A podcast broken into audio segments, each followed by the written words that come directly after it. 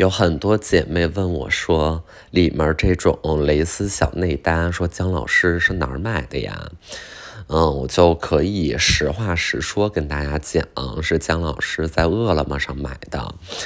嗯，有一天呢，我就是去办公室，在外面穿个外套，发现里面穿一个这种那个蕾丝小内搭，哎，挺好看的，是吧？然后办公室同事就问说，哎，你今天这挺好看，哪儿买的？哎，算了，其实也没有人问，就是我主动说的。我说你们快来看，你们快来看，你们猜猜我这个衣服是在哪儿买的？然后后来就跟他们讲说，我是在这个 饿了么上买的。就真的，大家那个那个每天都能跟姜老师学习新的小知识。就如果我们里面想换一个内搭，换个风格，咱们今天走一点那个那个情趣路线是吧？脱了外套，咱里面剩下的是一个战袍，对吧？就是能那个征战沙场的这种这种战袍，那。怎么买会比较划算、比较有性价比呢？那就是打开美团或者饿了么，你就是在上面搜这种情趣小内衣。然后你知道为啥？就是它第一呢，那很多款式只要九块九，就非常的划算。不知道是搞一些什么特价什么的，真都是良心价，真的都买不了吃亏，买不了上当的。弹力都特别大，均码的谁都能穿。然后你就九块九，然后你买了之。后你会发现，原来变身就是可以这么有性价比，就是巴啦啦小魔仙变身，然后你九块九变成小猫女了，是吧？就是特别特别划算，而且它毕竟是外卖平台，所以它其实又特别特别的快，然后就是。你在急需某一些穿搭的时候，就是这个这个这个方法就是特别的方便，而且真的很便宜。你说有那很多那什么贵的那种丝袜啊，动辄就是大几百的什么的都有啊，咱不用花，别花那钱。你说那玩意儿能穿几次呀？就没必要啊，没什么差别。你就买那个九块九的、四块九的，就是一样穿。然后。就是你在饿了么上下单，然后你你你就是花五十块钱能买一大堆，嗯，然后昨天呢，这就是闲来无事啊，就买几件，然后 买着玩，穿着玩，然后就有一个款式是这样的啊，就有一个款式，它的标题特别的耸人听闻，人家真的是这么写的啊，不是我故意在这怎么地，人真就是写着叫做。叫大奶子迷人子二点零，哎呀，人家真的就是这么写的。但是他为了说这个这个别太那个啥哈，他那个第二个字儿，他那个奶字呢用的是拼音，就是 N A，就是一拼你也知道是大 N A 大奶子迷人子二点零。然后我就在三寻思，我说这二点零是怎么了？是在一点零之上做了一些什么创新嘛？做了一些革命性升级？我可能是吧，迭代了，对吧？然后就买了这二点零。我心想，哎，这小衣裳挺有意思的，挺好玩的，哎，可玩性很强。然后，然后大概就是出去溜达去了啊。然后过了二十分钟，过了二十分钟，就打算出去看什么展，这个那个的。然后就是过了二十分钟，那个店家。店家就是突然间给我来电话，然后对面呢，她是一个女生，然后她声音还特别特别好听。她说：“ 您好。”我说：“您好。”她说：“请问您是在我们这边购买了大奶子迷人子二点零吗？”然后我就 嗷的一声，我心想：“你是要有必要把这个商品名全念出来吗？”我就特别特别的害臊，特别不好意思。我觉得这种事儿呢，就是又没什么的，但你一提还是有点那个啥。然后我就哦，对对对，哦对对对，哦是的，是的，哦对对对，嗯。我就应该装听不懂，但但但真的，反正就是他问我嘛，我说对对对对，然后他说他们这个紫色很畅销，卖没了，能不能换成午夜黑？然后我想午夜黑那也行吧，那就午夜黑吧。然后就是没哎没有这个迷人紫二点零了，就变成午夜黑二点零。但是我最惊讶的是，他居然能把那个就是这么大大方方的面不改色，而且他也没有笑，他就是能直接这么说出来，能这就太太专业了，就非常非常专业。然后就是对，就就就出去看展了。然后那个后来回来呢，正好就是遇到了送这几件衣服的这个外卖员，提着一个牛皮纸袋儿，然后就是呃那个要送上来，然后我就在楼下碰见了，我就是我说你直接给我吧，因为为啥呢？我就要出去吃饭，然后我就是拎着这一袋子，然后就出去吃饭，吃那什么什么川菜什么的，因为特别饿，我就是吃了两碗大米饭，然后还吃了一一盆那个麻婆豆腐，一个拌拌毛肚，然后一个炝蔬菜，一个什么呀？还有一个虾球。还有一个什么呀？总而言之就是吃很多，就是饕餮盛宴。但是我当时拎着一个牛皮纸袋就在这个商场里逛，然后可能就是有很多朋友说：“哎呀，那个，哎，那不是江南怎么地？”然后就是嗨嗨嗨，然后大家对你都特别礼貌。然后我在那个商场里就是，哎呀，那个扬个脖，但是嘎嘣嘎嘣走，对吧？就是。就是特得意，然后但是没有人知道我拎这纸袋里边的是，里边装的是大奶子午夜黑二点零，就没有人知道这件事情，因为它是那种保密包装，你知道吗？然后就是拎着它拎着它，然后这现在这袋子还在我桌上呢，我连打都没打开，就不知道为什么要买这个玩意儿，就特别有趣。嗨，江南，你买这些东西，你到底是不是为了穿搭？你心里有数啊？但是呢，就是怎么说呢？我觉得。我觉得那个生活就很丰富多彩吧，嗯，就是保持年轻，保持热泪盈眶吧。反正就是年轻倒不年轻了，但是始终热泪盈眶，这确实，嗯，没错。然后昨天呢，就是那个日程非常丰富啊，就是又看展，然后又什么。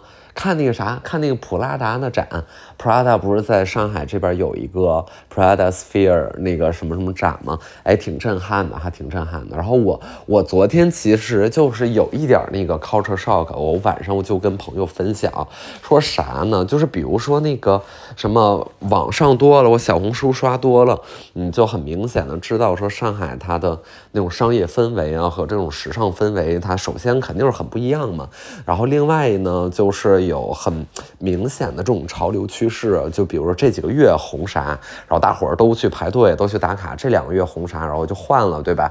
就是你会有那种很强很强的流动感，就会觉得说好像什么都一股风，但是什么都很时髦，就好像最新的概念啊，都是尤其是这种零售业态，总是上海在先搞，对吧？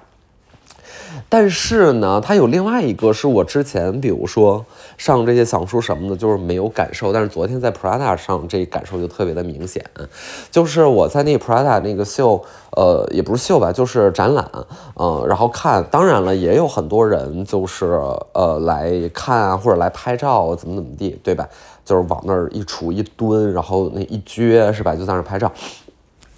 这都没啥了，也见怪不怪了。然后后来呢，就是去他旁边那咖啡厅，就是他们自己有一个小咖啡厅坐着，然后我就惊人，就很惊讶的发现，其实来看这个展也好，还是跑到旁边做咖那个喝咖啡也好，就是有很多是上海本地。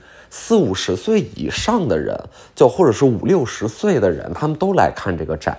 然后我当时坐在那儿喝咖啡，我就听到后面那一桌就是都是中年人，就感觉呃，无论是男士还是女士，他们应该都是五十来岁。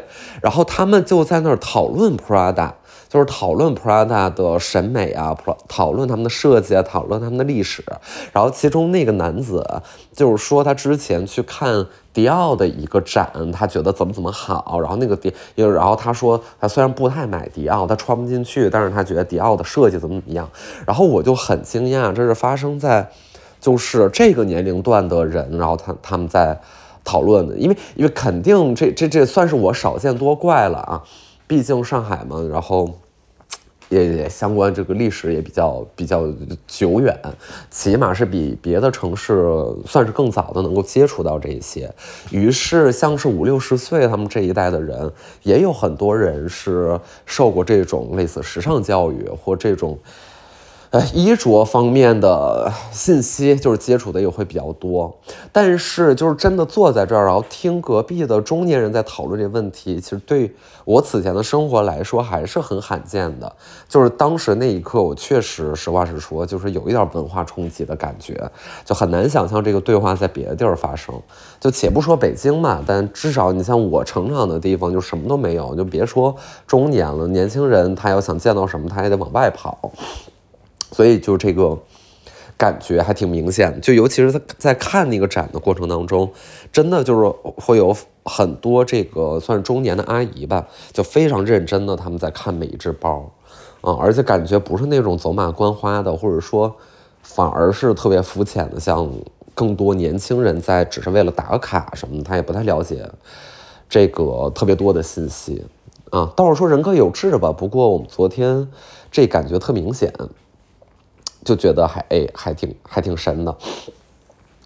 然后就另外一个，我觉得还挺有意思的，就是呃，咱也是忘了那是哪一年的作品啊？就是前两年，Prada 应该是有一双鞋特别红，就是它算是一个军靴的那个外形，呃，然后它旁边是有那个绑的两个小包，对吧？但可能有印象，它有皮的，也有尼龙的，然后那个那两个小包给人感觉就是有战术性，然后特别酷、特别飒啊，怎么那那款式，可能有人有印象哈。然后我昨天在看这个。展的时候，我发现它这个鞋就是它这个鞋型旁边带个包这么一个设计，在他们大几十年前就的某一年的秀场上就已经有这一款了。呃，你可以说是炒冷饭或者换汤不换药，但你也可以说这是从他们自己的那 archive 里面寻找历史灵感，怎么地，然后再做一个经典的复刻，对吧？这个随便你怎么说，但归根到底就是现在你看这些。呃，当下的呃时尚的元素，或者是某一个季度它成为一个热门单品，其实它都不是什么空穴来风，它很有可能就是真的是几十年前这个品牌它已经有的一个资产，然后重新做了一个设计，或者重重新怎么怎么地了，嗯，就是觉得好像那也都不是白来的，嗯，就真的是有这个基础和积淀，这可能也是这些奢侈品品牌和。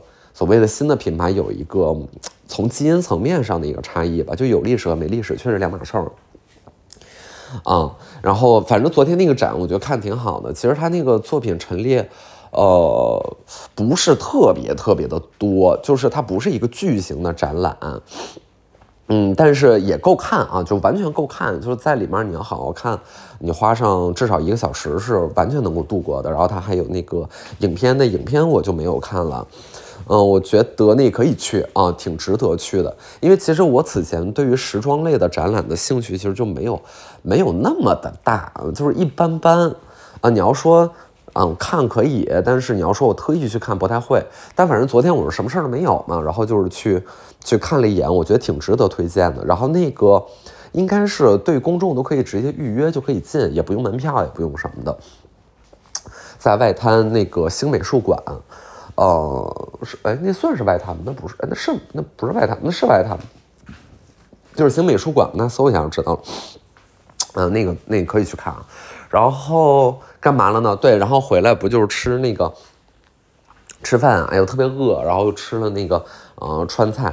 然后当时我就觉得那个那个川菜也挺好笑的，就是它是在商场里嘉里中心里的那个一个店啊。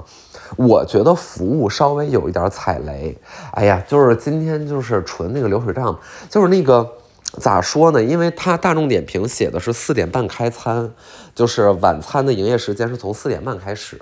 我选择这个也主要是因为四点半那个时间对我来说比较合适。五点呢，我太饿了，我忍不了了，所以就去了。然后理论上来讲呢，它四点半开始的这个餐厅，你四点半到了，你就应该能进，对吧？但是我四点四点大概四点二十的时候，他说里面还在收，然后我说我能理解，行，我就等到四点半，然后四点半站到门又站到门口的时候，他说不好意思，里面还在开会，然后我就想不开开会就是就是外面明显就是已经有客人了，就是我这个就是有点那个龟毛了啊，但但但但但是的，就是你的营业时间如果咱写了四点半，那你就客人四点半到的时候你要开会，你在四点半之前开完，对吧？嗯，行吧，就是反正四点三十多也进去了，也进去了。然后进去了之后，哎呦，就是我觉得那个卫生啊，然后服务，其实挺拉胯的。就是它如果是个人均一百餐厅，你就按人均一百去要求，对吧？如果它是一个人均，比如我昨天花了四百多，那我就会按四百来块钱的价格去要求。那那至少你甭管是人均一百还是四百，你的餐盘得干净吧？就我坐在那儿，我进去之后。我就是面前的这个餐盘，就这骨碟儿，就是很明显上面有一大块这污渍，然后我就跟服务员说：“这个您帮我换一下。”然后他就看了，他有点尴尬，然后他帮我换。换完这个骨碟回来之后，我又看了一下碗和杯子，我发现这碗和杯子它也是脏的，而且特别脏，就是那种，就是感觉是上一个客人用完之后拿水冲一下那种。所以这其实卫生就是很很很大一问题。哎呀，然后我当时其实就有一点堵听了，就是就是心里不是特别舒服，对吧？那我也很难保证你再给我的就是很干净的那种。然后他也是连忙不好意思，然后又给我换新的了。那我心想新的，那我一看好像是没啥问题，行吧，就这样吧。然后就开始点单，然后点单就是，就我发现他们那儿的服务人员就是，就是每一个人的那个。咱不是说每个人走到姿势得一样啊，但是他们那未免差别不要太大。就是其中有一个 就很好笑，就是我对这没啥意见，我只是觉得很很有趣。就是其中有一个服务员，他走到就是劲儿劲儿的那种啊，就是给人感觉特别那个高冷，然后特别有态度，就是特别特别有态度。然后，然后另外呢，就是给我点餐的这位服务员呢，他就是走道他拖地，就是他脚是蹭着地走的，他就是走过来时候他这样。就是他蹭着地走，嗯，那也不能说啥，对吧？行行行，然后就点点点，反正点菜的过程当中也没有那么多好声好气的哈，嗯，总而言之就是，我觉得上海像这种餐厅啊、服务啊什么都特别卷，然后大家都已经在一个水准线之上了，除非他就是那种刻意在卖某一种态度，像是北京那个什么。叫什么？北京那叫啥来着？卖那个那个羊排的那个狼大爷吧，好像是要出了名的态度差。虽然我没有吃过，但是特别好吃。那除非已经典型到那个程度，但一般来讲，大家还要在那个基本水准线上，是吧？那你你说你们刚才开会，你们开啥呢？啊，然后就是 OK，行行行，啊，就是算是我我我多事儿了啊。然后是呃是是咋的来着？反正就是，呃奇奇怪怪啊。对，那个服务呃包括服务员包括后厨，他们他们只要是碰到，他们只要在旁边走，就是在那儿聊天，大聊天，啊倒是非常的 chill 啊，就是在那儿大聊天，呃整个餐厅，然后他们后面叮咚也特别吵，主要吧它不是一个类似那种排档或者是咋地的。就是挺贵的，嗯，就是它，嗯，不算特别贵，但是也没有很便宜。那毕毕竟是家里中心里的餐厅，对吧？好像，所有人都在聊天啊，嗯，行吧，行吧，行吧。可能我事儿多了，我事儿多了，不好意思。那我也没怎么着啊，那该吃还是吃。然后就是全给吃光了，吃光了之后呢？就没事儿了，就是又到了那个六点来钟，我寻思干嘛呢？怎么打发一下这时间呢？就看个电影，然后就是搜了一下，哎，正好商场里面就是电影院，然后就是有那个什么呀，看一个什么，看一个海王，嗯，看那个海称的大战海蛎子，就是就是对，海洋生物大作战，嗯，那个就是看个海王，因为我对于这种超英电影是这样的，就是没啥事，没啥事儿，打发打发时间去看。我反正是跟朋友聊，我觉得他说的我特别有共同感触啊，就是直到是复联四还是复联几之后，就是很多超级英雄电影就觉得说是完全可看可不看的。然后复联的，就是从那个灭霸那会儿开始，那还是非常精彩的啊，还是值得那个投入时间去看。但是别的，你像这种东西，就是尤其是 DC，我说实话，我真的还挺大偏见的，就是太少有好看的 DC 电影了。然后我就是行吧，我就打发时间，我看一下《海王二》，然后结果就是没想到，没想到就是这么难看，就这么难看。因为我是，就是你，你就你你在电影院，比如说你看一个很闷的电影。对吧？你你困，我你困，你想睡觉，我觉得实属应当。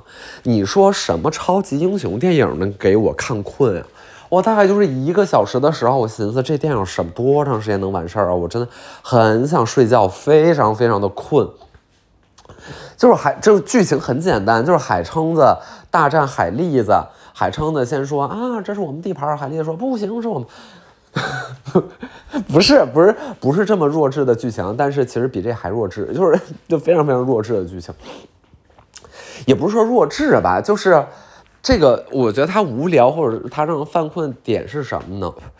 就是没有任何创新，就无就无论是剧情，还是人物设计，还是这个技术拍摄、审美、服化道，没有任何的创新。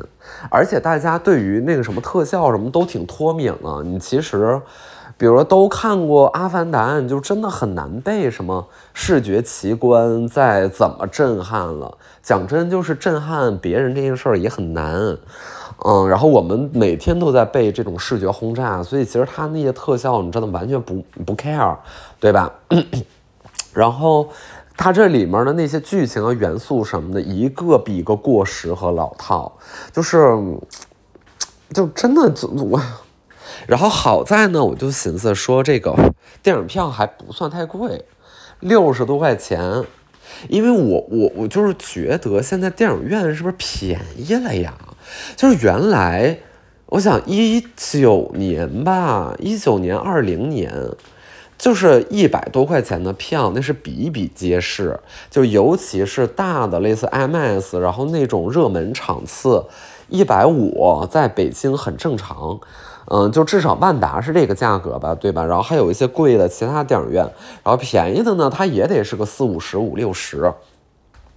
但是现在我看随便什么电影，然后我昨天去也是嘉里中心楼上的那个什么那个百丽宫，也不是很糟糕电影院，就品质什么都挺不错的哈，价格才五六十、六十块钱。就是挺便宜，我想现在是不是都都便宜了哈？嗯，哎呀，反正就是觉得好像确确实没太贵，六十块钱两杯星巴克呗，也行了，看了就看了。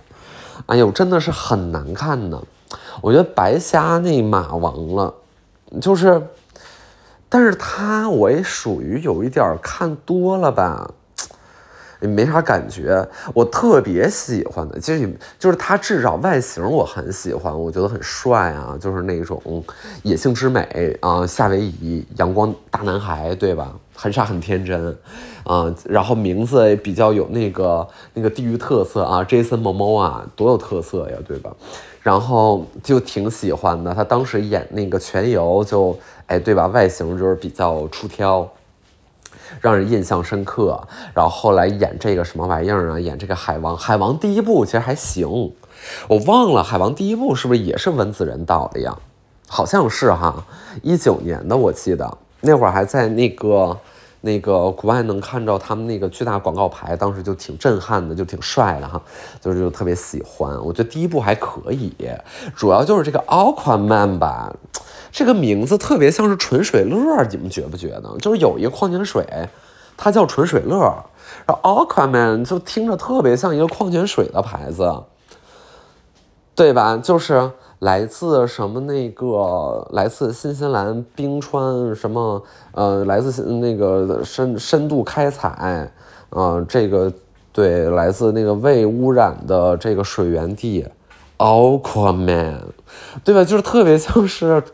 饮用纯净水，然后呢，就就怎么就就怎么着说哪儿去了？说纯净水去了，啊，就说第一部，第一部觉得还行，然后挺喜欢这个某某啊的，然后后来呢，他们他在那个哪儿啊，在 Apple TV 上有一个有一个剧叫 See，叫 S E E，就是讲一群就是看不见的人这个部族，然后他们怎么怎么地了。我大概是看了一集半，就是气了。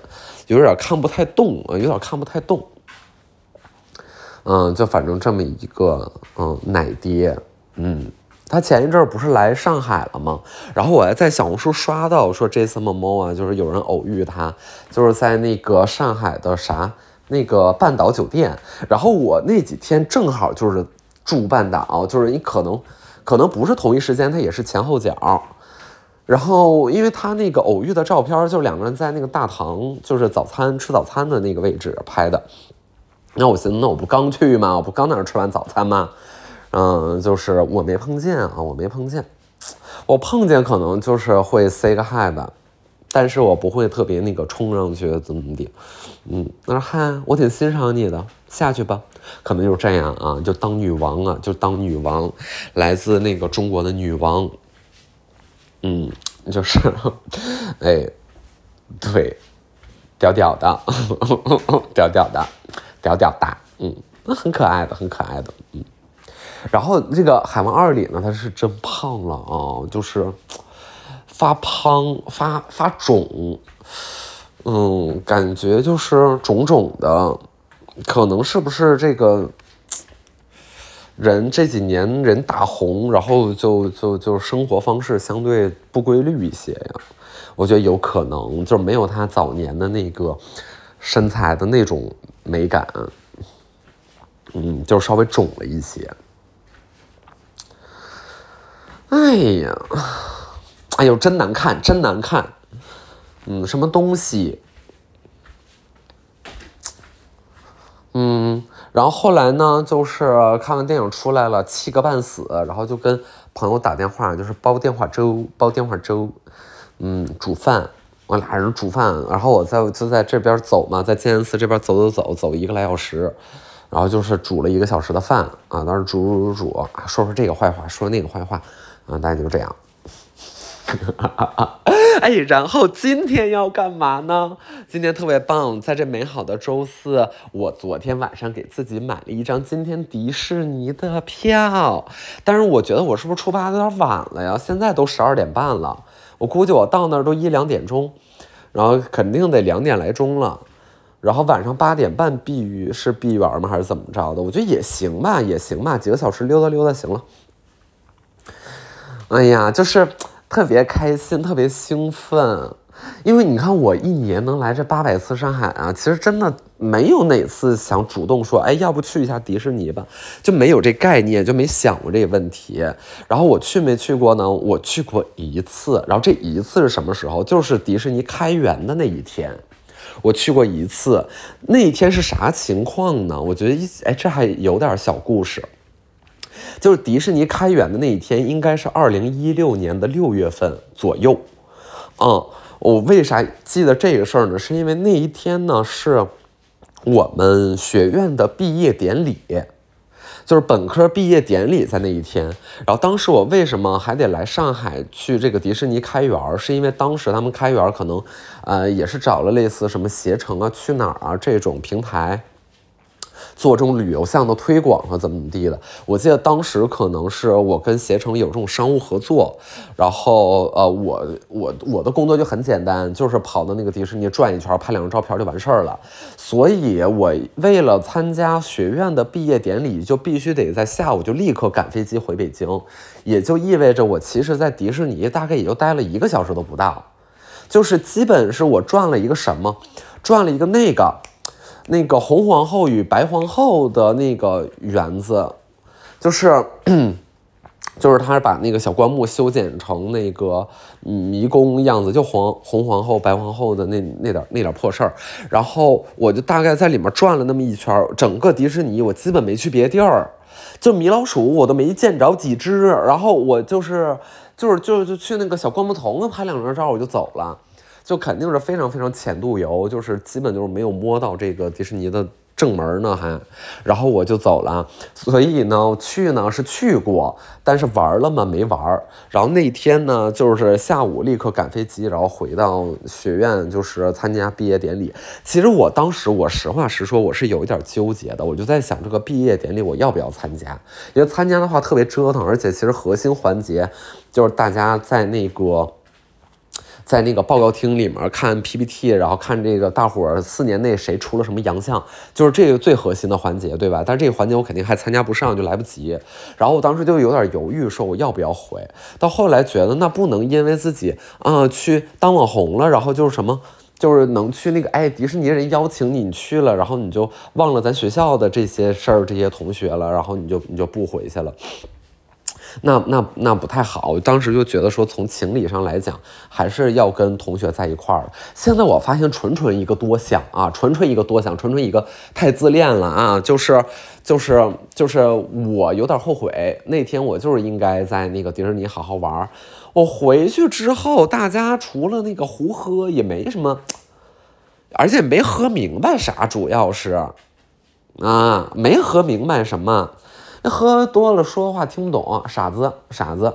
就是听不懂。哎呀，就是干嘛？别乱说了。哎呀，就真正关系好的啊，就是根本就不差这么一个毕业典礼。那关系不好，你十个毕业典礼也没有用啊。所以就是，嗯，就是自娱自乐吧，行吧？先这样了，我去迪士尼了，拜拜。